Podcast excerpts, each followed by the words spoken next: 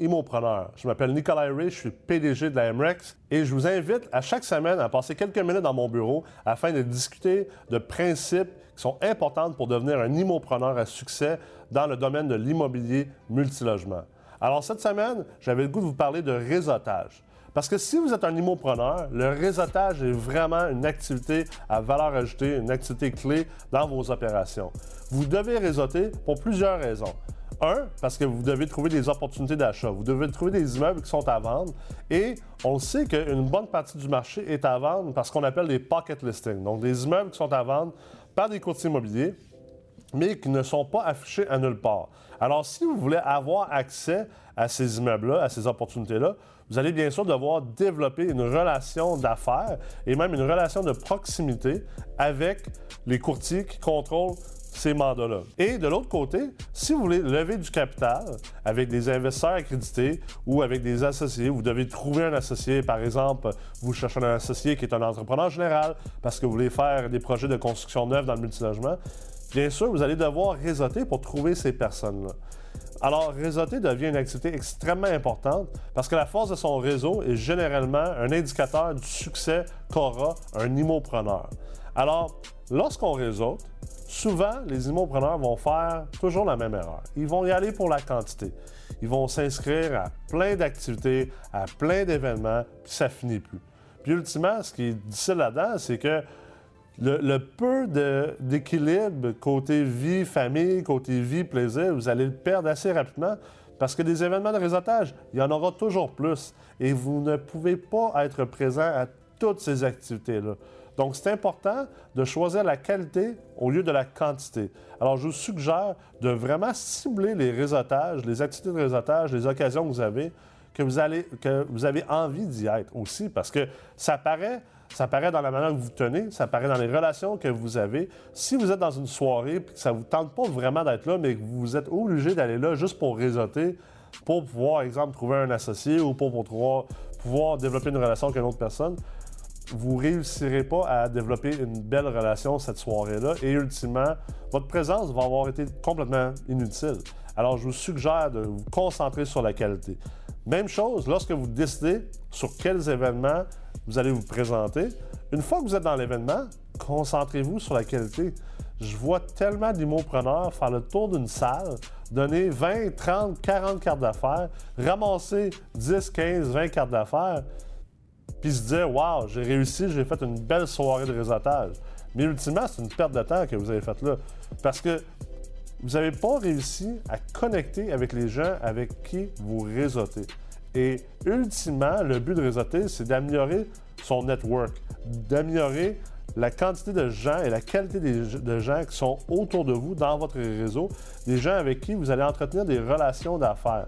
Alors, moi, ce que je vous suggère de faire, c'est quand vous allez dans une soirée, exemple, vous décidez d'aller dans une soirée de levée de fonds avec euh, l'hôpital Sainte-Justine parce que vous voulez avoir accès à des médecins qui sont possiblement des investisseurs, euh, peut-être plus passifs ou des associés plus passifs euh, pour vos projets immobiliers. Alors, vous décidez d'aller dans la soirée de l'hôpital Sainte-Justine, qui, soit dit en passant, est une excellente idée parce que souvent, les immopreneurs vont avoir tendance à se tenir trop dans les événements d'investissement immobilier, alors que on veut sortir de ces événements-là parce que ces événements-là sont sont trop crowded. Il y a déjà plein de monde qui sont là, qui cherchent les mêmes choses. Alors, vous vous battez toujours avec les mêmes personnes. En anglais, il y a un livre qui s'appelle le Blue Ocean Strategy, donc la stratégie de l'océan bleu.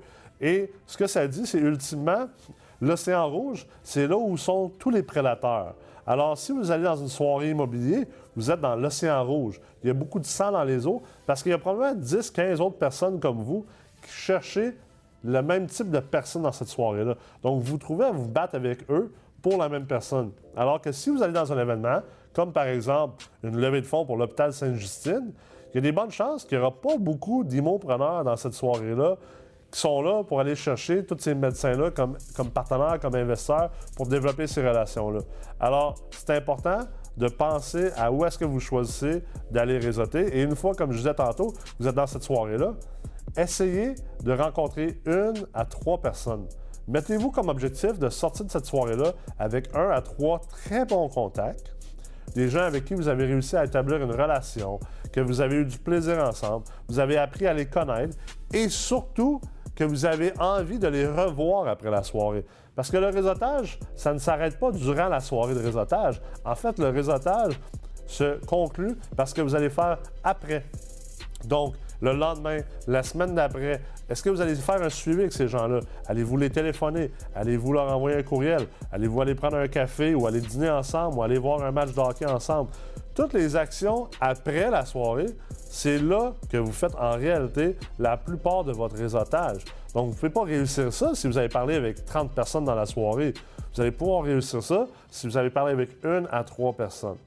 Et là, j'entends déjà certains d'entre vous là, qui sont en train de se dire Ouais, mais Nicolas, écoute, euh, si je fais ça, qu'est-ce qu'est-ce veut dire? Qu'est-ce qui m'indique que la une à trois personnes sont intéressées par l'investissement immobilier? La vérité, c'est que il n'y a rien qui vous assure ça. Le réseautage, on le fait d'un point de vue personnel. Parce que, ultimement, on veut réseauter avec d'autres gens qui ont une mentalité d'affaires. Ça ne veut pas dire qu'ils veulent investir avec vous, ça ne veut pas dire qu'ils veulent acheter des blocs également, mais ils ont quand même une certaine mentalité d'affaires, parce que sinon, ils ne seraient pas dans ces soirées-là. Et vous réussissez à bâtir une belle relation avec ces gens-là. Est-ce que cette personne-là, si c'est juste une personne que vous avez rencontrée dans la soirée, va finir par investir avec vous, ou va vous amener un bloc, ou va vous amener une opportunité? Ça se peut que non. Mais si vous faites confiance en le concept de 6 degrés de séparation, ce qui veut dire que chaque personne, on est toujours à 6 degrés ou à 6 personnes de la personne qu'on veut connaître. Mais si vous avez bien développé la relation avec une personne, vous êtes déjà un pas de plus proche des gens que vous voulez avoir dans votre réseau. Alors peut-être que le médecin que vous avez rencontré à la soirée de levée de fonds ne sera pas investisseur avec vous, il n'est pas intéressé par l'immobilier, mais il se peut très bien qu'en développant une belle relation avec, en devenant même presque ami avec cette personne-là ou devenant un bon contact, peut-être que ce médecin-là va vous emmener un de ses amis médecins qui, lui, est très, très intéressé par l'investissement immobilier. Alors, il faut comprendre le côté indirect également du réseautage. Il faut comprendre que ce n'est pas quelque chose de transactionnel, le réseautage. Ça se développe vous devez avoir de la patience et vous devez vous investir réellement dans les relations que vous développez lors de vos activités de réseautage.